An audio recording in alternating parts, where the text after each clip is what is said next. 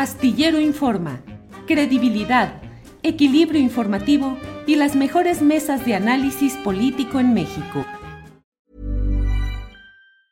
Everyone knows therapy is great for solving problems, but getting therapy has its own problems too, like finding the right therapist, fitting into their schedule, and of course, the cost.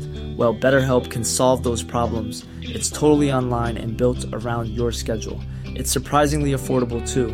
Connect with a credentialed therapist by phone, video, or online chat, all from the comfort of your home. Visit betterhelp.com to learn more and save 10% on your first month. That's BetterHelp, H E L P. Hey there, it's Michelle Norris. I'm host of a podcast called Your Mama's Kitchen. When I travel, I'm usually looking for a way to find a taste of home when I'm not at home. And one of the things I love to do when I am at home is entertain. And Airbnb allows me to do that. When I was in California recently, I rented a house that had a great kitchen. And when we were sitting around the table, we we're all thinking, we're in someone else's house. Someone could be in all of our homes as well. If you have a home, but you're not always at home, you have an Airbnb. Your home might be worth more than you think.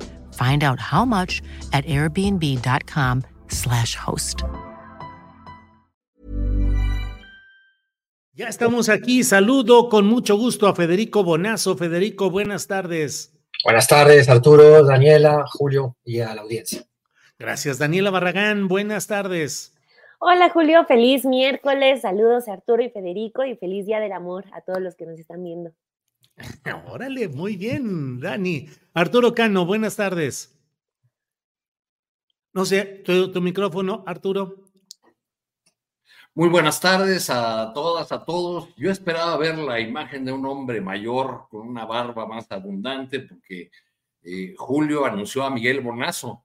Jesús de Veracruz hace un rato. No, no, ya, ya sé que, ya sé que obviamente relacionas a, a, Federico, con el gran respetado. Un gran periodista, maestro de, de, muchos de nosotros, este, que, de algunos que tuvimos la, la oportunidad y la fortuna de, de, trabajar con él, aunque fuera un breve tiempo. Pues entonces el... Un truco para, para llamar a la audiencia, porque Miguel Bonazo es, sí, que es un periodista en serio. Yo tengo el honor de ser hijo de, de un gran, gran periodista que es Miguel Bonas. Pues entonces, Arturo, el que es ya un viejito aquí en su silla de ruedas eh, de conducción de programas soy yo, porque ya se me va el avión, y entonces hablé de Miguel Bonazo, siendo Federico quien nos acompaña, no, pero no, igual. Debe ser, debe ser, tanta cosa con este día del amor, de la amistad, sí, sí, o, sí. o, del jabón chiquito, como dicen los irreverentes. Este, este, en fin, pues es, es lo que pasa en esas fechas, creo yo. ¿Qué celebrar, Arturo Cano? ¿Qué tanto persiste el sentimiento del amor y de la amistad en una sociedad tan polarizada y tan llena de episodios complicados de subsistencia económica, de persistencia del crimen organizado, de inviabilidad a veces institucional para resolver las diferencias sociales, las diferencias en la convivencia, y eso va eh, agriando y convirtiendo a veces en muy difícil la, la convivencia, pero ¿Hay espacio? ¿Cómo ves el espacio para el amor y la amistad en esta sociedad que vivimos, Arturo? Digo, quizá esos, estos tiempos duros son precisamente los que nos recuerdan eh, esos espacios de refugio, esos lugares que cada quien encuentra con sus amigos, con, sus amores, con, con su familia, eh, incluso en expresiones eh, de solidaridad con, con, gente que sufre, con víctimas, este, no sé, re, recuerdo, por ejemplo, que, que, un día caminaba cerca de la Alameda, me encontré un grupo de migrantes haitianos que andaban, eh, pues, como muy, muy perdidos en la ciudad a la que acababan de, llegar. Eh, no quisieron aceptar un ofrecimiento de una tarjeta para que tomaran el transporte público por temor eh, a, a, que si dejaban las calles, dejaban de caminar, pues los detuvieran en, en alguna, eh, en alguna entrada o paradero de, de, Metrobús. Entonces caminé con ellos hasta el centro de la ciudad este, para llevarlos a un espacio que en ese momento se llama La Resistencia, estaba eh, ofreciendo pues alguna ayuda dentro de los límites de sus posibilidades, porque es un espacio eh, cultural, una cafetería, donde suelen reunirse militantes zapatistas y personas eh, dedicadas a, a, solidarizarse con familias de, desaparecidos. Y, bueno, a pesar de que estaban rebasados, llegamos hasta a este lugar que está en la calle República de Cuba, y ahí, nos recibió una mujer que, que yo no conocía más que por referencias, eh, pero que realmente me, me provocó la, la, actitud de ella, pues un, eh, una gran emoción, porque a pesar de que no tenía gran cosa que ofrecerles, eh, dijo, pues que se sienten, este, a ver, vamos a traerles algo de agua, este, por las condiciones en, los que, en las que los vio llegar. Ella misma es una, la madre de un desaparecido y, tiene un nombre que ni mandado a hacer para estas fechas, se llama Ana Enamorado. Ana Enamorado. Vaya. Daniela Barragán, ¿hay espacio para el amor y la amistad en esta sociedad tan conflictuada, desaparecidos, violencia, injusticia, mil cosas? ¿Qué tanto subsiste el amor y la amistad, Daniela? Pues es más bien lo que nos salva, ¿no? De todo, de toda esa eh, realidad que nos pega y nos ha pegado desde siempre, ¿no? Creo que adversidades siempre va a haber, pero lo que ahorita lo que pensaba es en lo que tú hacías referencia, Julio, sobre esta sociedad polarizada. Bueno, la desigualdad que también es otra, es otra manera de, en que se refleja esta, este ámbito tan separado, pues no es de ahorita, sino que es desde siempre en esta sociedad tan desigual como la que hemos vivido. Y afortunadamente el amor, la alegría siempre se imponen. Hay realidades muy fuertes, pero de no ser por los lazos que se tejen arriba, abajo, en todos lados, pues no estaríamos sobreviviendo, ¿no? Eh, al final, eh, esos índices sobre la felicidad del mexicano creo que nos dan mucho eh, de, luz sobre lo que somos. O sea, que a pesar de todo somos capaces de sonreír, que somos capaces de abrazarnos, somos capaces de juntarnos al menos una vez al año con los que amamos. O sea, creo que dice mucho eh, de nuestra sociedad eh, lo, que, lo que hemos sido a pesar de esa polarización que es la que a veces no le gusta mucho o hablar a los a los eh, a la gente o a los poderosos a los que siempre han tenido el poder. Les duele la, polarización política pero al parecer la polarización económica nunca nunca les incomodó. Entonces creo que pues estamos acostumbrados a, a muchas adversidades y ahí el amor por completo salva siempre ha estado y siempre estará, sin duda. Gracias, Daniela. Federico, el amor siempre salva. El amor individual, pregunto, ¿persiste el amor individual? ¿Más o menos puede seguir adelante? ¿Qué tanto persiste el amor colectivo? El amor eh, eh, como comunidad, el amor como nación, el amor por intereses compartidos o nos vamos encerrando en el amor individualizado, Federico? Buena pregunta, Julio. Coincido con Daniela de que el amor nos salva y con la anécdota que comentaba Arturo también. Ejemplos de un elemento clave para el amor, que es la empatía. En el momento en que uno tiene la capacidad de ponerse en, los zapatos del otro, en ver su dolor, en ver su sufrimiento, o ver también que el otro tiene derecho al amor, por ejemplo, o tiene capacidad de, de amar también y que las cosas y las personas que al otro le interesan de alguna manera se convierten en interés de uno si uno siente empatía. Eh, la empatía es una herramienta clave, no voy a entrar acá en la discusión biologicista de si viene del instinto o es un constructo social, acaso sea una combinación, como suelen ser muchas de las costumbres humanas, una, una, eh, una pulsión, la empatía que viene en nuestra naturaleza, pero que se fomenta más o menos a través de la presión cultural. Eh, y yo creo que lo que vimos con el neoliberalismo fue un atentado al amor, por ponerlo en términos de 14 de febrero. ¿Por qué lo digo así? No quiero sonar ni cursi ni exagerado, porque se violentó la empatía y se violentó el sentido social, que es lo que estaba detrás de, tu pregunta, Julio. Eh, tiene que haber un cariño, un afecto, un sentido de comunidad, eh, entre otras cosas porque somos seres gregarios. Esto no es ni bueno ni malo en sí, pero así es la naturaleza humana. Dependemos de los otros para sobrevivir. Si no, yo le propondría a mucha gente que hoy critica el colectivismo que relea Robinson Crusoe. Es una historia donde nos lleva a una reducción al absurdo, donde si estamos eh, solos como individuos en el mundo, pierde sentido nuestra propia existencia. Nuestra existencia tiene sentido únicamente en el reflejo comunitario, en los otros.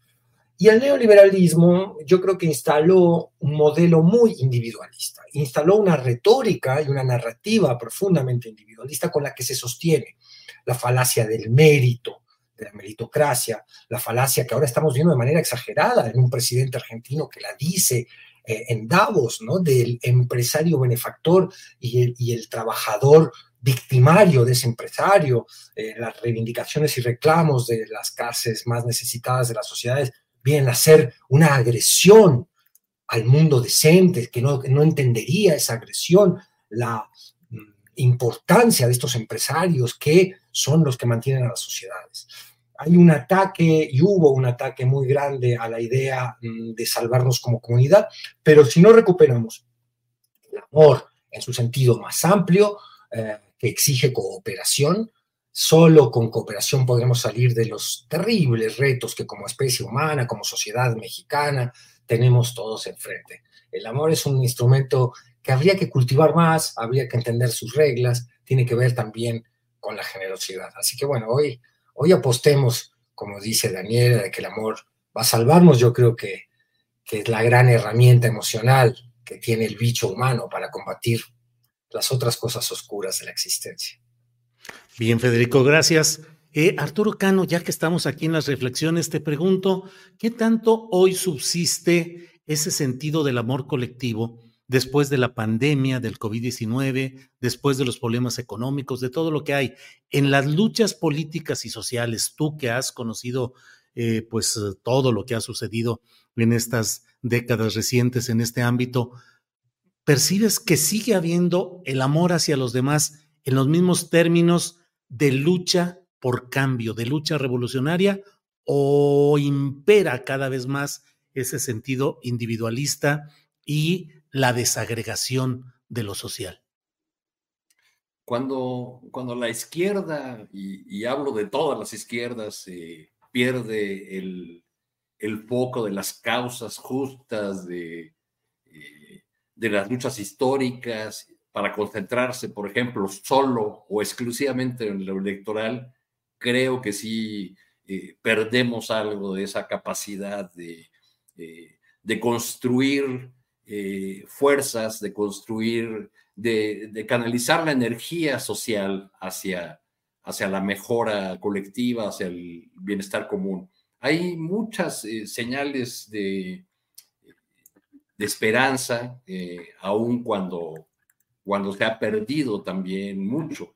O sea, basta convivir un día con un colectivo de madres buscadoras, eh, acercarse eh, alguna vez a una cooperativa de pequeños productores de café en, Oaxaca, eh, mirar el, el, trabajo que hacen colectivos a favor de los migrantes en cualquier ciudad fronteriza, en fin, persisten estas estas eh, expresiones de, empatía, de solidaridad, de amor por los demás, eh, por, el, por el prójimo, pese a lo, que, a, lo que está ocurriendo y pese muchas veces al, al horror que se vive en algunas eh, zonas del país. Entonces yo creo que eso es lo que, lo que nos da esperanza, pues porque sin esperanza ya todos seríamos cínicos, ¿no? Entonces creo que, que, todavía persisten estas eh, expresiones que, que, nos permiten tener algo de fe en, en, el país, en, que su energía social será canalizada hacia el bienestar de todos y que no ganará el, el individualismo, que ganará la jornada de 40 horas y no las ganas Slim de tener un canal de televisión. Bien, Arturo.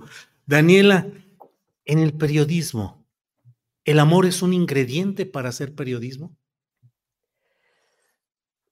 Sí, el amor a, a, quien te lee, ¿no? A quien buscas llegar. Yo creo que amor diagonal, respeto, eh, de poder decir, oye, esto está ocurriendo, es importante que lo sepas y estar sobre todo más apegado a la verdad. Y creo que también esta reflexión nos lleva a, uno de los temas que nos mandaron esta mañana sobre, para aterrizarlo pues, sobre el caso de Aguilar Camín, ¿no? Que digo, espero no, estar, no estarme adelantando, pero eh, sí, sí tenía esta reflexión sobre eh, a quién nos debemos, ¿no? Eh, yo ahorita lo que les mencionaba de sí tener amor a la profesión y amor a quien busca servir como periodista.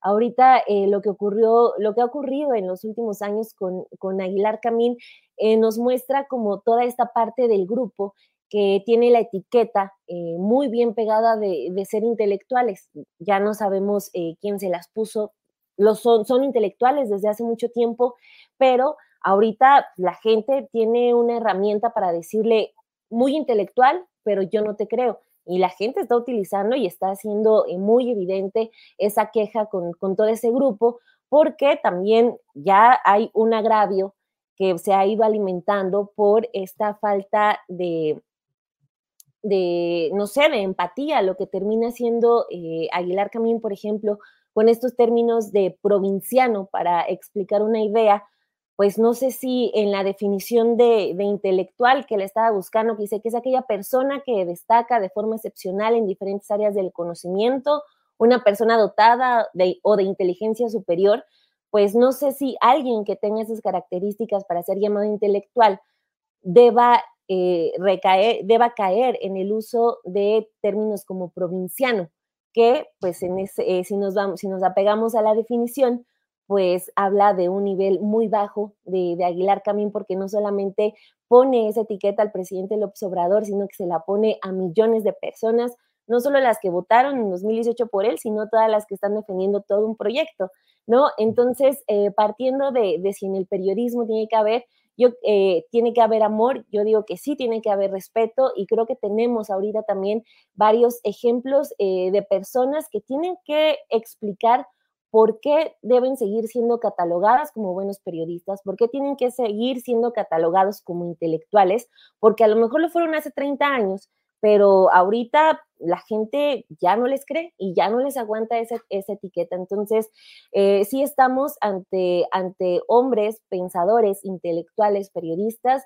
que simplemente porque eh, un gobierno en turno les puso una etiqueta de ser un hombre inteligente, generador de ideas, piensan que en automático lo van a hacer así 30 eh, años después entonces creo que es una falta de respeto muy grande para, para mucha gente que ahorita, insisto, y qué bueno que, que disfrute que haya eh, herramientas para ponerles ya un alto, eh, eh, empezando con esto de, de, Aguilar también. Y solo por poner un ejemplo, tenemos muchísimos más, desafortunadamente, en este país, pero afortunadamente tenemos ya la manera en que la gente pueda decirles, no te creo, no te creo siendo periodista, no te creo siendo intelectual, entonces, esa parte también es, habla de una resistencia, ¿no? De, hasta de un autocuidado de las personas que ya no quieren eh, consumir ese, e, esos contenidos, que ya no quieren escuchar esas ideas.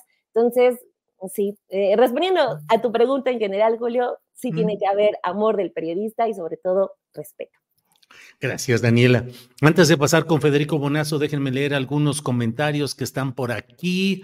Eh, dice María Cruz, el amor colectivo se ha perdido en el mar del amor romántico que individualiza y solo permite ver en el círculo inmediato. Frida Guerrera, Verónica Villalbazo, le responde a Arturo Lechuga Lozano, que están ahí eh, intercambiando opiniones, dice, la verdad me molesta este día, bastante peligroso para las mujeres. Es un día de alerta. Bueno, y luego cierro con este mensaje de Joan Durán que dice, ya Julio, tanto amor me enferma. Así es que vamos haciéndole caso a Joan eh, Durán y vamos eh, cambiando de tema. Federico, ¿cómo ves? Digo, a reserva de si quieres agregar algo sobre el amor en el tiempo de las redes sociales, pero... Hablemos de odio, pues para eso está el tema de Aguilar Camín, ¿no? Sí, sí, ahí está el otro tema, Federico, que es referente al papel de los intelectuales en el sostenimiento de proyectos políticos, de lo cual Latinoamérica está lleno, pero en el caso mexicano, pues sobre todo los grupos de Aguilar Camín y de Enrique Krause. Pero ¿cuál es tu opinión, por favor, Federico? Es un tema fascinante porque es el viejo tema de la propaganda, es el viejo tema de la responsabilidad del comunicador o comunicadora, el viejo tema del que se vende a la sociedad como analista, y no solo se vende a la sociedad como analista, sino que cobra por analizar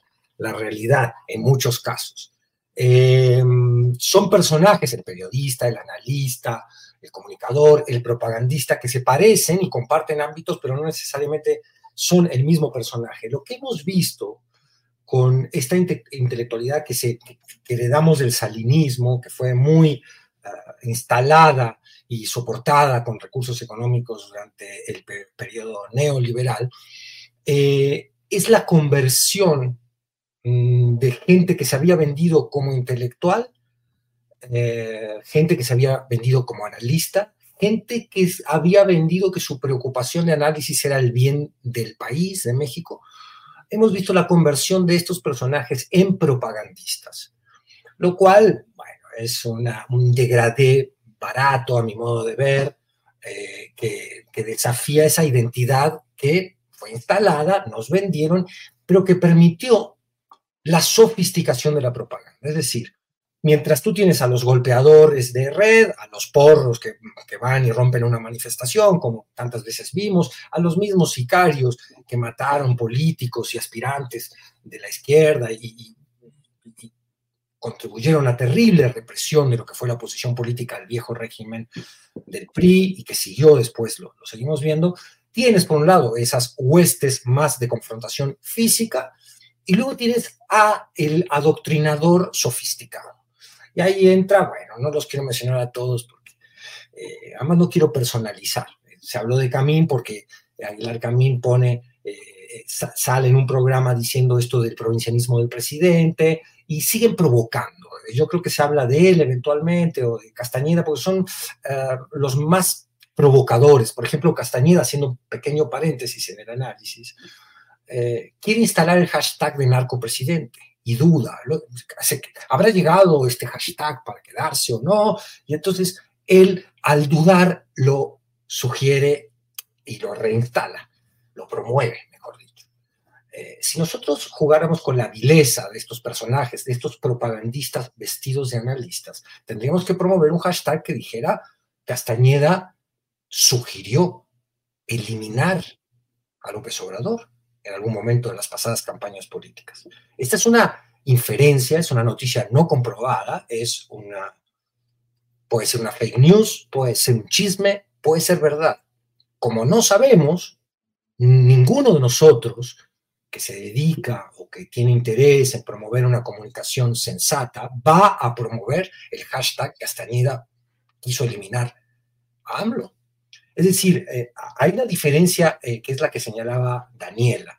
Hay ahora una vocación periodística renovada que plantea decir, a ver, más allá de mis filias políticas, mi misión en un ambiente periodístico, analítico, es analizar. Y el análisis tiene que ser respetuoso de la verdad. Todo periodista que promueva una noticia falsa, una fake news, deja en ese momento de ser periodista, se convierte en otra cosa. Entonces, lo que vemos es la impudicia de la soberbia de estos cuates, ¿no? Y una cosa que para mí es muy llamativa, y lo vemos en todo, todo este séquito que sigue opinando y aferrándose al monopolio de la opinión, muy irritados cuando son hay contradicción a sus opiniones o cuando son eh, argumentados en sentido opuesto, y es la falta de la ecuanimidad o el desprecio que muestran por la ecuanimidad, vaya virtud de un analista, de un periodista. La ecuanimidad, no perder nunca la prudencia, el sentido de respeto a la evidencia y a los hechos, y la falta de proporción. Entonces, cuando estos personajes, Lorenzo Córdoba siempre menciona este ejemplo porque eh, va a conducir la marcha rosa del próximo domingo. Cuando Lorenzo Córdoba, un hombre de tanta responsabilidad pública como él, dice que el presidente tiene un pensamiento político fascista, ¿Qué está ocurriendo ahí? Ahí hay un acto de propaganda ya directo en pos de una opción electoral que es la de Xochitl Gálvez. Entonces, eh, si esta gente dijera, miren, disculpen, yo vengo a esta mesa a hacer propaganda política, adelante. Pero si vienen a decirte, no, vamos, pensemos la realidad, y luego te dicen estas frases ya de un pensamiento intelectual muy, muy, muy barato y muy viejo, ¿no? Tipo Guillermo Sheridan, de el mexicano es borracho, eh, irrespetuoso con las leyes. Entonces te crean eh, toda una narrativa de quién es ese público, quién es el mexicano. Ellos van a explicar al mexicano, a la sociedad, y en ellos está la solución.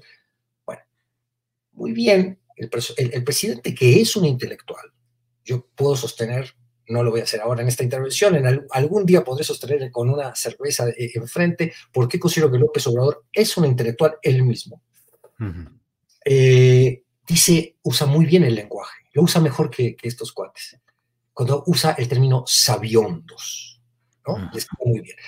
Violeta Vázquez Rojas le, dijo a Denise Dresser en un momento, bienvenida a su recién adquirida intrascendencia, Denise. Es decir, hay toda una nueva generación de intelectuales de periodistas, de personas que se han tomado muy en serio, con esto termino, eh, la responsabilidad del comunicador, está desafiando a un viejo séquito muy anquilosado que ha desnudado su vocación de propagandista mucho antes que su talento como analistas o comunicadores.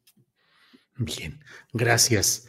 Eh, Arturo Cano, eh, ¿Qué opinas sobre este tema de los intelectuales, Aguilar Camín, Nexos, el provincianismo, eh, las mesas de análisis en ámbitos televisivos? En fin, es mucho lo que se puede hablar. Arturo, por favor.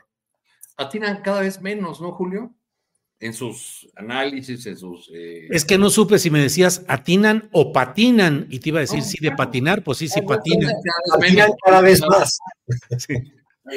Yo no sé si esto se deba a, que no han podido recuperarse del hecho de haber perdido el oído del príncipe, mm. o que tuvieron con Salinas, por ejemplo, o, o que más bien no han podido quitarse el enojo de perder el acceso a los recursos públicos que Salinas y otros les dieron ampliamente. Este, lo ha recordado el presidente allá al exhibir estos, estos recibos, pero creo que que la oposición haría bien en dejar de escuchar a, algunos personajes de estos que siguen teniendo el megáfono más grandote porque tienen los programas de análisis en la, en la televisión, son los más vistos y escuchados en, en consecuencia porque la, las televisoras siguen mandando en términos de, de audiencias. Pero este, eh, esta nueva aparición de Aguilar Camín con estos comentarios me hizo recordar eh, una, una pieza que se divulgó en 2020, en plena pandemia, donde Aguilar Camina habló frente a sus excompañeros del Instituto Patria, donde estudió el Colegio de los Jesuitas, y que fue muy comentada en su momento. una, una, ruta eh, trazó Aguilar Camina ahí con sus excompañeros de escuela para sacar a López Obrador del poder. Es, una pieza que pueden todavía ver en, YouTube, pero es muy interesante porque después de, eh, de, que la oposición le hizo caso en todo lo que Aguilar Camín dijo en esa, en esa pieza, es decir, hablaba de que había que derrotar la elección de 2021, que, eh, que había que hablar en lo cortito con los 11 ministros de la Suprema Corte para descarrilar las leyes anticonstitucionales de, López Obrador, cosa que ha ocurrido, pero no ha logrado lo que él decía que iba a pasar si lograban eh, eh, descarrilar a, la 4T en la Suprema Corte. Y también decía, con, con la soberbia que le caracteriza, bien definía Federico, eh, o, resumió en una frase su, análisis, ¿no? Dijo, todo está puesto para derrotar a López Obrador en 2021 y si pierde 2021 eh, es probable que pierda también la revocación de mandato el año siguiente por pendejo y por petulante. Así lo dijo respecto del, presidente. Y luego, eh, pues mostrando la manera como ven eh, personajes como él, al resto de los, de los mexicanos, las mexicanas, dijo también que, eh, que, la, que no había ningún espacio en la prensa, ni nacional, ni extranjera, ni internacional, donde se viera bien lo que estaba haciendo con el país López Obrador.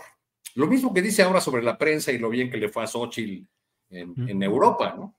Este, y, y decía, eso que ahora está viendo la gente pensante, asumiéndose como tal, o estamos viendo la gente pensante, tarde o temprano va a extenderse eh, al círculo verde, ¿no? Porque él se considera parte del círculo, del círculo. Entonces, yo, yo creo que lo que les ocurrió fue que no se pudieron recuperar de la pérdida de contratos y de haber perdido el oído del príncipe. Bien, Arturo, gracias. Eh, Daniela, siguen los comentarios sobre las cuestiones del amor, pero no vamos a caer en las provocaciones. Ya dejamos ahí, pero siguen ahí todavía. Em, ¿Cómo ves el tema de la conferencia de prensa de cuatro horas de Carlos Slim, que generó además incluso acusaciones de algunos segmentos del área obradorista de que dijeron que había una especie de complot de los medios tradicionales o convencionales de no publicar ciertas partes de las declaraciones de Slim que serían favorables a las políticas de López Obrador y que se centraron en otras áreas. Pero en general, ¿qué opinas de lo mucho que dijo Carlos Slim? ¿Qué destacarías, Daniela? Este, híjole, pues de entrada creo que eh, yo partiría de que no espero de algún empresario opiniones o consejos o recetas para el bien común. O sea, en su lógica empresarial, lo que les importa son sus empresas, son sus ganancias, es su plusvalía. Entonces, a partir de eso hay que tomar lo que diga Slim, lo que diga cualquier otro empresario, ¿no? O sea, por más, hablando bien, hablando mal, todo se toma desde esa posición, de que ellos están viendo por ellos, por sus empresas y por sus familias, ¿no? Entonces, sí sentí que, en el caso de Slim, eh, alguien agarraba las notas que, hablaban bien de López Obrador y, ah, el gran aliado del presidente y aprendan empresarios. Y con otras notas que, u otros temas de los que habló Slim, los agarraron los otros para decir, vean cómo le tiró a, a López, ¿no? O sea, cada quien agarró, agarró sus temas. Slim, eh, pues, habló durante estas cuatro horas de asuntos que, eh, ah, si bien, insisto, eh, parte él todo lo que haga de, de, cuestiones que lo beneficien, creo que sí terminó por pintar ciertos temas que, pues, vienen nada más y nada menos que del hombre más rico de México y uno de los más ricos del mundo. Entonces, eh, yo destacaría, por ejemplo, eh, sus dichos sobre los órganos autónomos. Él en específico se va eh, contra el IFT y ahí tenemos como una prueba de cómo él pone los temas conforme le convengan. Claro que el IFT, por ejemplo, con Enrique Peña Nieto, cuando se estaba aprobando la reforma de telecomunicaciones, que fue muy fuerte y ha sido una de esas reformas del paquete de las famosas reformas estructurales, de la que poco se habla, y en la que el IFT resultó ser una oficina realmente obsoleta. Pero pues a él no le fue tan bien, ¿no? Porque sí le, le movieron eh, eh, parte del negocio y ahí está. Entonces, no importa que desaparezcan los organismos autónomos, cuando, pues bueno, creo que eso merece una discusión un poco más profunda, sobre todo respecto al INAI. Sé que lo que digo es un poco polémico y me van a cancelar porque la gente ahorita está muy enojada con el INAI, pero eh, sí creo que si viene de un empresario hay que tomarlo con reservas. También eh, el hecho eh, de lo que mencionó de Pemex es otra de las cosas que considero. Hey there, it's Michelle Norris. I'm host of a podcast called Your Mama's Kitchen. When I travel, I'm usually looking for a way to find a taste of home when I'm not at home. And one of the things I love to do when I am at home is entertain. And Airbnb allows me to do that. When I was in California recently, I rented a house that had a great kitchen. And when we were sitting around the table, we we're all thinking, we're in someone else's house. Someone could be in all of our homes as well. If you have a home, but you're not always at home, you have an Airbnb. Your home might be worth more than you think. Find out how much at airbnb.com/slash host. Burrow's furniture is built for the way you live. From ensuring easy assembly and disassembly to honoring highly requested new colors for their award-winning seating, they always have their customers in mind. Their modular seating is made out of durable materials to last and grow with you. And with Burrow, you always get fast, free shipping. Get up to 60% off during Burrow's Memorial Day sale at burrow.com slash ACAST. That's burrow.com slash ACAST. burrow.com slash ACAST. Importantes, pero que también me brinca que pues, ¿por qué lo dice tantos años después? ¿no? O sea, él habla de que eh, Felipe Calderón y Peña Nieto secaron Pemex, se acabaron Pemex. Pues bueno, a lo mejor en su momento hubiera sido más importante que hiciera esa queja en lugar de hacerlo ahorita nada más para eh, que fuera una anécdota o una nota más que nos, eh, que nos reforzara lo que ya sabíamos, lo que pasó en ese momento, que esos gobiernos no hicieron nada por Pemex, lo privatizaron, tenemos esa, esa reforma energética, etcétera. ¿no? Entonces, creo que sí es, es importante porque es un empresario de mucha importancia que casi no da conferencias, pero que también creo que resulta simplemente como, ah, otra reforma, otra, otra conferencia de Slim, que como la anterior, la que da cuando llega Donald Trump a la presidencia, desató previamente como muchas dudas de, pero ¿qué va a decir? ¿Se va a lanzar como presidente? ¿No se va a lanzar? Y al final, pues simplemente comentó sus historias de cómo empezó sus eh, inversiones. En esta ocasión vuelve a hacer lo mismo. Otra vez había previamente muchas dudas sobre lo que iba a decir. Se refiere otra vez a, cuestiones anecdóticas, entonces creo que por la tardanza y por eh, lo, lo acatado que estuvo, no lo, no lo siento tan profundo, incluso cuando iba a dar, por ejemplo, nota el tema de, de quién le ofreció eh, la candidatura presidencial, que es algo que el presidente López Obrador escribió en su último, en su último libro, el llamado Gracias, pues como que ahí cambió la versión, dijo, no, no, no, a mí no me ofreció Claudia X González ni nadie más eh, la, candidatura, lo dijeron en redes. Entonces ahí como que, bueno, ahí se tambaleó la, la versión del presidente López Obrador, ya no sabemos bien a bien qué pasó. O por ejemplo, de cuando dice, yo voy a decir las cosas que, en las que estoy de acuerdo hasta que se vaya. Pues, pero ¿por qué hasta que se vaya? ¿Por qué no, no en este momento? ¿O va a tardar otra vez otros dos sexenios para decir lo que dijo de Pemex y Calderón? Entonces, sí creo que pues una anécdota más de esta carrera de Slim y ya. Bien, Federico Bonazo, em, Slim, privatizaciones, apoyo a programas neoliberales, económicos con el propio Salinas de Cortari.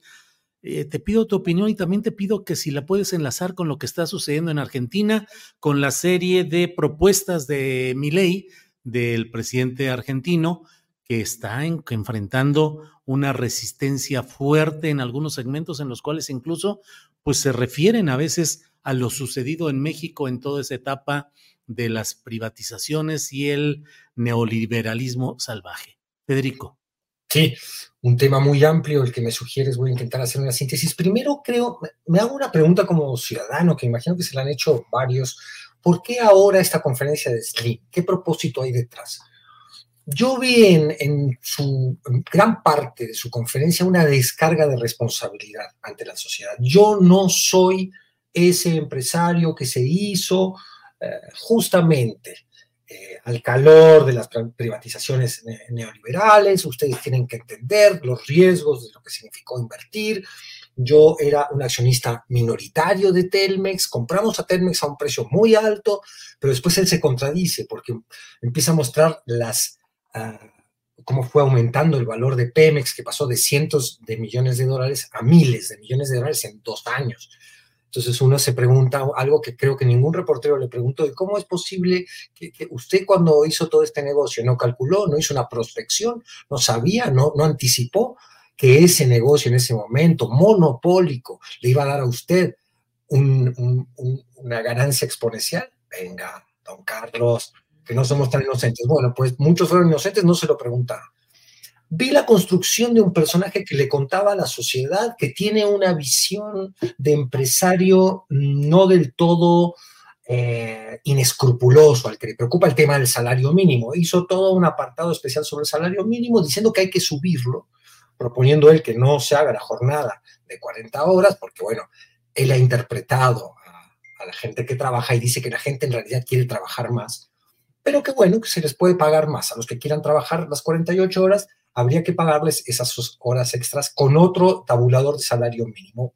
Propuesta interesante para analizarla. Es decir, eh, habló de Pemex, como bien señala Daniela, diciendo que todavía sigue siendo un activo muy importante de la economía mexicana. Pemex tiene mucho valor aún porque se han encontrado muchos nuevos yacimientos, porque eh, tanto en mar como en tierra, y denunció el desastre, muy muy bien dicho por Daniela también, recién ahorita no lo hizo en sexenios pasados, eh, bueno, porque es finalmente un empresario, no un, no un político, eh, denunció el desastre que se ha hecho con Pemex. Es decir, dio, y luego se metió con los chinos, me hace mucha gracia porque hablan de los chinos, ¿no? en vez de China dicen los chinos. Bueno, los chinos, eh, las estrategias eh, comerciales de guerra contra Estados Unidos que han favorecido a México coyunturalmente ahora con el nearshoring, hizo todo un, un análisis que, bueno, re, revela que es un bicho de números, ¿no? Está todo el tiempo calculando réditos. Es un hombre que no tiene, su psicología me llamó mucho la atención. Yo nunca había visto una entrevista, una exposición del personaje tan larga como esta. Eh, es un, un, cuate que todo el tiempo está pensando cómo maximizar una inversión, cómo jalar acá, cómo mover acá. Entonces le decía a sus asesores, Carlos, y dime, oye, y eh, Alberto, entonces los nombraba y los asesores le iban dando datos porque su mente permanentemente está pensando en el vamos a decir rendimiento para no vernos mala onda, también en el lucro, que es otra palabra que describe eh, cuál es el objetivo final de estos grandes empresarios que tienen una incidencia muy fuerte en la política. Pero, pero luego dijo algo que me llamó mucho la atención, dijo, yo, Carlos Slim, nunca había visto una separación de poderes como la que estamos viendo en este sexenio. Hay un poder judicial que se le planta al Ejecutivo, no como era antes, que el Ejecutivo hacía lo que quería con el Poder Judicial.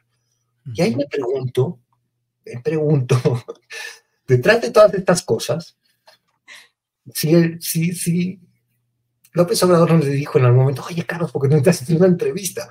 Porque la verdad es que dijo muchas cosas que dejan bien plantado este sexenio y este presidente. Esa es una muy importante. Es una visión, un hombre muy pragmático que le planta un hecho y una visión del, del país a todos los Waldenberg y de ahí para abajo que vienen diciendo que la democracia está en peligro, que la separación de poderes republicana está en peligro. Es una entrevista interesante y, y súper breve para relacionarlo con... Oye, ¿o sí. quieres que dejemos lo de Argentina para el siguiente turno? Sale, órale. Arturo Cano, eh, gracias Federico. Arturo, pues ya está la convocatoria para este domingo 18 de febrero, la marcha por la democracia. Dicen, perdón, ya no va a ser marcha, va a ser concentración directa en el Zócalo. Ya están manejando la, eh, la etiqueta de directo al Zócalo y dicen que va a haber manifestaciones en unas 100 ciudades del país. ¿Cómo ves, pues, uh, ese hecho? Y luego que Claudia Sheinbaum dice, pues yo el mismo domingo voy a hacer mi registro ante el INE y voy a dar a conocer los puntos principales de mi proyecto de nación. Arturo.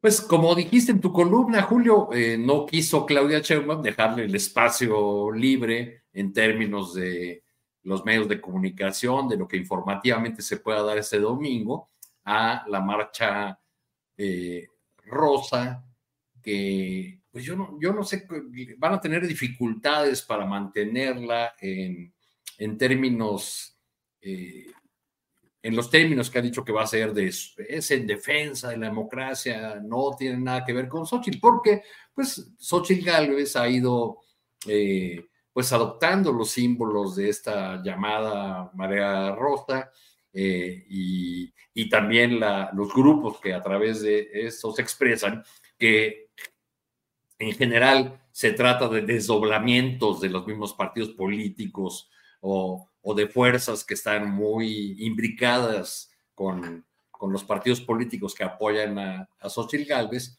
pues nos van a dar otra dosis de las eh, movilizaciones que, que ya hemos visto. Por fortuna, eh, algo aprendieron y no repetirán el error de poner como orador a alguien como Beatriz Pajés, será solamente eh, Lorenzo Córdoba, que desde mi punto de vista hará un discurso pues un tanto previsible, porque ya sabemos cuáles son las eh, grandes líneas que han manejado Lorenzo Córdoba y, personajes que le son afines, ¿no? Es, es este grupo que, que se comenzó a, armar en el ámbito electoral, específicamente alrededor de José Waldenberg, eh, pues ya eh, cada vez está más eh, decantado hacia la oposición abierta y menos a este papel de árbitros imparciales que alguna vez jugaron. Entonces, pues yo creo que tendrán ahora, gracias a Slim, pues otra, otra herramienta. Podrán decir que el poder económico está ya cargado hacia la, hacia la 4T, porque esa es una lectura que yo he visto poco acerca de la conferencia de Slim para meter mi cuchara todavía en ese, en ese tema. Hay una frase que me llamó mucho la atención de Carlos Slim cuando dice, este gobierno, el de López Obrador, eh, fue de transición.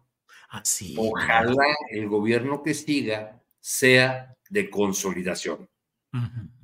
Pues eh, solamente con muchas ganas de torcer esta frase podría pensarse que estaba hablando de Xochitl Gálvez.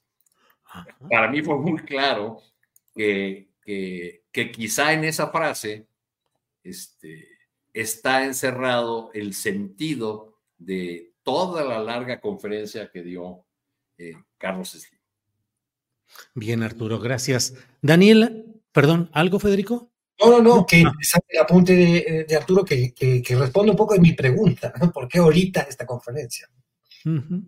Daniela, sobre... ¿No, sería en ese sentido, Julio, como el último clavito en, ese, en esa cajita donde meterán a la Xochilita una vez que pase la campaña? Me refiero a la muñequita, pues, que, inventaron.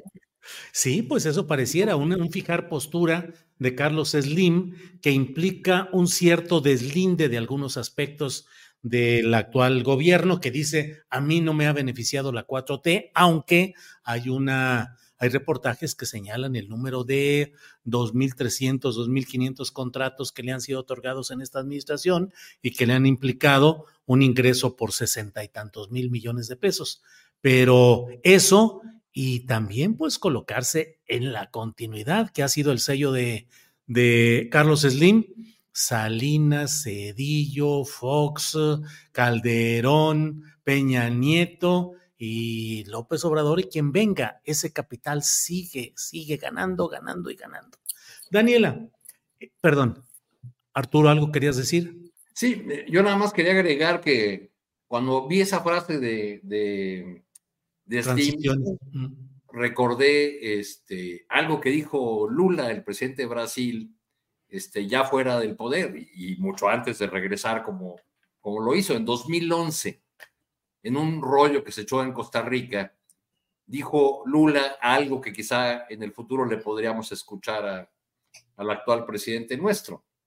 Dijo Lula, 70 millones de brasileños tenían cuenta bancaria en 2003. Hoy 118 millones la tienen. Nunca los ricos ganaron tanto en Brasil, pero los pobres quedaron menos pobres. Bueno, gracias Arturo. Daniela Barragán, Daniela, eh, se nos va el tiempo y quisiera pedirte tu opinión sobre esta guerra electoral en las redes de los bots con el eh, tema específico de estas narcoetiquetas que duraron 11 días o algo así en el primer lugar, las cuatro tendencias, en el primer lugar en las tendencias de X antes Twitter, pero está desatada la guerra en un sentido y en otro, no solo con esas narcoetiquetas, sino también con eh, publicidad. Por cierto, eh, hoy eh, recibimos el, un, lo pongo luego, una, una publicidad que está circulando, nos comentabas Arturo, en algunos lugares eh, señalando la crisis del agua y los responsables. Pero ¿cómo ves pues esta guerra de etiquetas, Daniela? Muy costosa. Eh, ya lo que se hace cada vez más urgente conforme pasan los días y sigue narcopresidente, narco, narcocandidata Claudia, narcopresidente AMLO. O sea, ya son eh, algunas variantes las que tiene la, la, la primera etiqueta, la de narcopresidente y todo eso significa dinero, ¿no? O sea, lo que ya sabemos hasta el momento es que esa idea que teníamos antes de estas campañas de los llamados bots no son, eh, no parten de una persona que se dedica a programar millones de tweets, sino que sí estamos hablando de personas reales que están detrás de una computadora eh, eh, generando tweets y también conectando, arrobando a otras personas, a otras cuentas que a su vez son también expulsores de más y más tweets y todo eso genera un rastro. Eso es lo interesante y creo que eh, el INE quizás ya se tardó un poco, no al momento de salir a, hablar de, narcopresidente AMLO, pero sí al momento de pues que nos presente qué es lo que va a ocurrir en la campaña, porque esto pues fue eh, el inicio, fue el ensayo y les funcionó para colocar esa etiqueta durante semanas. Es un ejercicio muy costoso, hay rastro, o sea, es algo que se tiene que investigar y que el INE tiene que dar garantías explicando si tiene un departamento sobre tecnología cibernética, no sé lo que sea, pero que está preparado para eh, ya enfrentar lo que se viene. Hoy justo en AP salía una nota sobre cómo algunas eh, plataformas como TikTok, eh, también Meta, ya están trabajando en colocarle a, las publicaciones esta etiqueta de generado con inteligencia artificial, que es simplemente un aviso para abonar a la transparencia para el usuario de que lo que está viendo puede haber sido manipulado. ¿No? Eh, aquí, claro, la, red social que no se ha eh, sumado a esta iniciativa porque lo que dice esta nota de AP es que en más de 50 países este año va a haber elecciones. Entonces es una preocupación generalizada pero la, red social que no se ha sumado a toda esta iniciativa es Twitter, que también creo que eh, lo que reflexiona es que Twitter es como una especie de Disneylandia para los conservadores, ¿no? Para todos estos grupos de derecha que sienten que colocar un, hashtag es la victoria completa, que un hashtag puede en automático derrocar a un presidente. Yo creo que justo con esta, este hashtag de los 170 eh, millones, dice el presidente, eh, que se ha replicado esta etiqueta eh, desde, que, desde que empezó toda, toda esta publicación de los famosos tres reportajes, pues creo que tiene la oportunidad el próximo 18 de febrero de demostrar que pues 170 millones de personas que están tuiteando aparentemente sobre el narcopresidente tienen esa molestia y tienen la capacidad de salir a las calles para elevar su, su protesta, ¿no? Porque pues ahí se va a ver el reto. Pueden tener Twitter, pero si apagamos Twitter un día, ¿qué va a pasar? ¿No? O sea, eh, el país sigue caminando eh, con plena normalidad. Eh, la economía está bien, sí puede haber molestias, las hay en, todo, en todos los países, pero hay vida más allá de Twitter, afortunadamente, que es esa cuna de odio, de crítica híjole, es como algo ya muy salvaje esa red, pero afortunadamente podemos simplemente cerrar una aplicación, abrirlo una hora y ya, te enteras de, lo que existe. Así que tienen ya eh, el reto de demostrar que hay mucha molestia por esos reportajes. Vamos a ver si el 18 de febrero, ya el próximo domingo, se logra ver o, o logran materializar eso que tanto están festejando de esas cuatro etiquetas en Twitter. Bien, Daniela, antes de seguir adelante, déjenme leer este comentario de CJ que dice, el SAT no le paga a sus practicantes la beca que nos prometió desde octubre del año pasado. A muchos nos adeudan cuatro pagos y el personal administrativo no responde. Así es que SAT, que no se haga pato el SAT y sobre todo, si cobran, si tratan de cobrar, pues que paguen también a quien les eh, tiene como practicantes el derecho a esa beca. Bueno, Federico Bonazo, Federico, ¿qué, ¿cómo va el tema de Argentina? Y no solo es eh, una referencia en lo general, sino que en particular creo que sirve mucho para que los mexicanos veamos lo que allá se pretende hacer con la experiencia de lo que ha sucedido en México y en circunstancias como las actuales. Federico. Sí, lo comentamos siempre que tocamos el tema, que es en este momento un modelo, mm, un experimento social y económico, el que se lleva a cabo en Argentina por parte de un gobierno que directamente eh, quiere poner en, el bote de la basura orgánica a la mitad de la población, digamos. Es decir, bueno, estos son... Eh, y, y, han empezado, qué curioso, ahora que mencionamos mucho el tema del lenguaje, han empezado a usar calificativos y hashtags también para denostar al que protesta, al que resiste el embate de su propio gobierno contra las más elementales reglas de convivencia social. Eh, y los llaman orcos, ¿no? El expresidente Macri, que está por, por retomar el poder, si no es que lo ha tomado ya, parece que hay unas reuniones ahora próximas entre Milei y Macri, porque Macri está diciendo, muchacho, estás demasiado anarcocapitalista y se te han olvidado ciertas reglas de cómo se maneja el poder económico con el político. Ven que yo te las explico. Y bueno, eh, un resumen muy rápido sería, Ha resistido el Congreso de la República Argentina el primer embate de las leyes, sigue vigente los decretos de mi ley que están generando ganancias a las grandes corporaciones y empresas privadas, y este experimento social económico en la Argentina tiene un reflejo inmediato y permanente en el resto del mundo. Hemos visto a los voceros, los que aquí instalan el narcopresidente y que además lo deben instalar allá porque hay una comunicación orgánica entre la derecha y sus voceros y promotores argentina con la mexicana y la mundial, sobre todo la del mundo latinoamericano y de habla, habla hispana. La Atlas Network, que parece que Xochitl los visitó ahora o se entrevistó con alguno de ellos, es información que habría que confirmar, pero seguro lo ha hecho en el pasado o ha coqueteado con, con ellos de alguna manera, coordina todos estos embates de propaganda política que estamos viendo. Y entonces le, eh, conviene muchísimo a, la, gente de allá también eh, meterse en la política eh, mexicana y promover la idea eh, de, ataque a todas las figuras de la izquierda.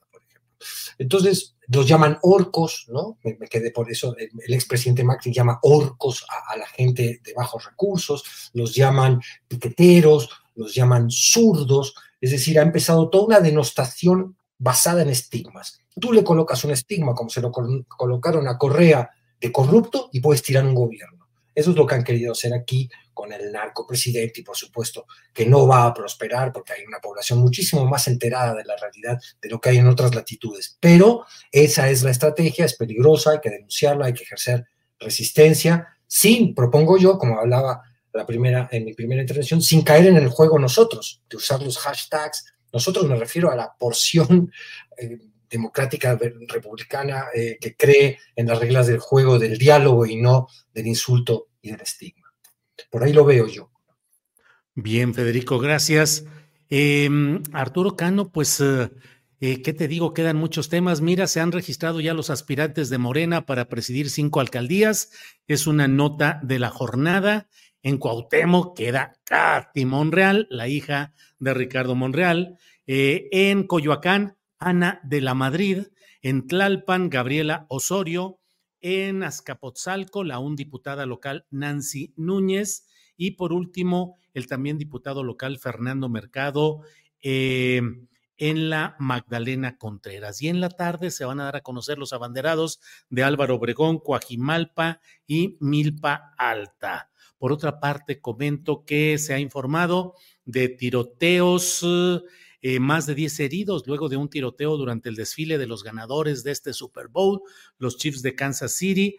Eh, según lo que están reportando, más de 10 personas resultaron heridas.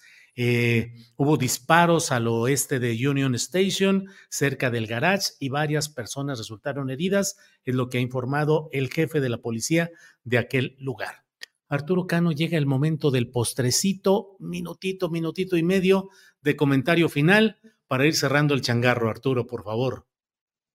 No sé qué le aportan a, Morena esos candidatos del PRI en la Ciudad de México, pero bueno, pues ya, ya iremos viendo. Vi también eh, que se ha anunciado que hoy mismo van a dar a conocer Morena sus 300 candidatos a diputados porque la intención es que ya la plana completa de candidatos acompañe a Claudia Sheinbaum el domingo en su registro oficial ante el INE. Nada más quería agregar, Julio, sobre ese tema de las, de, las redes sociales y los bots y todo. Hay en México 123 millones de teléfonos inteligentes. Twitter tiene 17 millones de usuarios. Ah. Es decir, 13, un poco más de 13% de la población. ¿Cuántos de esos usuarios de Twitter se entran a esa red social para interesarse en asuntos políticos? Una minoría. La mayoría están ahí por cosas de espectáculos, entretenimiento, otros, otros asuntos. Entonces, creer que ahí se van a dirimir los asuntos públicos y cacarear como un gran triunfo, haber logrado eh, eh, colocar una etiqueta que además eh, todos los que saben de esos asuntos eh, plantean que pues echaron a andar una maquinaria eh, costosa, pues es realmente renunciar a hacer política y renunciar ya a, a ser competitivos en esta elección. Gracias, Arturo. Daniela Barragán, por favor, postrecito.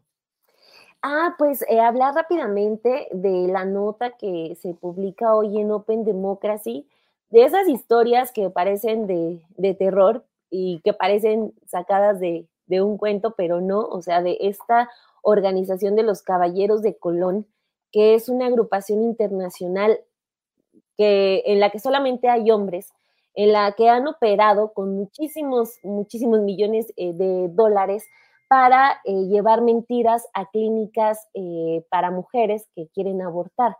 O sea, eh, son estas clínicas en donde les dicen a las mujeres que quieren interrumpir un embarazo que no lo hagan porque se van a quedar estériles, que no lo hagan porque les va a generar cáncer de mama o que les va a afectar psicológicamente por vida, cuestiones que no tienen ninguna relación. Entonces, este reportaje de Open Democracy ubica a los hombres eh, más activos de esta organización llamada Caballeros de Colón y, en el caso de Latinoamérica y México, el personaje más activo es Verástegui. Entonces, eh, pues ojalá puedan leer la nota, ya de todos modos está ahí, sin embargo, perdón por la autopromoción, pero este, pues nos habla de cómo todas estas eh, eh, campañas en contra de los derechos eh, de las mujeres, pues tienen un tinte internacional, tienen millones de dólares detrás de todas estas clínicas que abusan, que atentan contra la salud de las mujeres y su derecho a decidir. Y este señor Verástegui, que pues no, no simplemente es un pobre actor, exactor de Televisa, sino también un hombre muy peligroso que está lucrando y que está financiando estos centros que son realmente un atentado contra muchas, muchas mujeres. Eh, son, vienen de una organización que ya tiene años, o sea, está muy tétrico el tema, entonces ojalá puedan leer esto de Open Democracy que se llama Los Caballeros de Colón, cómo una orden católica masculina gasta millones en actividades engañosas contra el aborto. Los Caballeros de Colón, vaya, toda una historia ahí de ultraderecha. Eh, antes de irnos, eh, este mm, eh, mm, volante que ha circulado hoy, la Ciudad de México se está secando los culpables y vienen ahí Clara Brugada, López Obrador, Claudia Sheinbaum y Martí Batres. Nos quedamos sin agua en el esquema de pues esa eh, guerra mediática y propagandística que se está dando y que incluye este tipo de promociones que impulsan el odio y el miedo. Em, gracias, Arturo, por ese, por ese envío de, de este material. Unos, igualitos vimos en, con otros temas en 2021, o sea que la mano está muy clarita ahí. Son como los que le encontraron a Sandra Cuevas cuando le hicieron este operativo donde dijo, ¿a quién le vamos a partir la madre? o algo así, ¿no? Sí, sí, sí, sí, sí, exactamente. Son muy similares. Daniela, recomiéndanos cómo desveemos la imagen de Sandra Cueva que subió por el Día del Amor. Digo, la de la de los, Déjenme ponerlo, tenemos esas fotografías, mírenla. Ahí, a ver, no sé no sé si es ella, pero tenemos. Sí, sí, sí, sí, tenemos las imágenes ahí de, de la fotografía de la pijama y de otros. Pijama de corazones porque estamos felices. No hay amor más hermoso que el propio, el que recibimos y damos a nuestra familia. Feliz día del amor y la amistad. Ámense. ¿Cómo ven? Ah, bueno, una diferencia crucial entre Walt Whitman, el gran poeta que hizo el canto a mí mismo, y Sandra Cuevas. Sí, sí, Imagínate la diferencia. Y mira, mismo, la alcaldía Xochil Galvez, mi rockstar favorito que me ha acompañado a lo largo de mi vida. Gracias por cantarme, respetarme, apoyarme y amarme. Somos un equipazo. Siempre seré tu groupie. Eso dice Xochil Galvez. Marcelo Ebrar, feliz día del amor y la amistad, mi vida. Eh, a Rosalinda Bueso. Lili Telles, feliz San Valentín. Hoy, 14 de febrero, que nos fleche, Cupido. Y luego tenemos este tag de los novios. Claudia Chainbaum con su novio. Creo que es todo, si es todo lo que tenemos. Ah, no, bueno, simplemente para recordar de amores idos y ya pasados, pues Enrique Peña Nieto con Angélica Rivera. El amor no es eterno, terminamos con esa lección, eh, Federico, postrecito, por favor. Bueno, yo lamento mucho si mi postrecito en el día de San Valentín es, es un poco triste, tenebroso, pero creo que no podemos, no puedo yo estar en una mesa de, análisis periodístico sin mencionar el horror de Gaza que continúa a los ojos del mundo. Estamos viendo eh, niveles de crueldad eh, ya que, bueno, hace rato ya que no los podemos soportar, pero que prueban uno y otro día que hay un plan de exterminio. Tú no puedes decirle a una población de más de un millón de personas que se traslade al sur, hacia Rafah, porque allí van a encontrar los refugios y luego bombardear los refugios.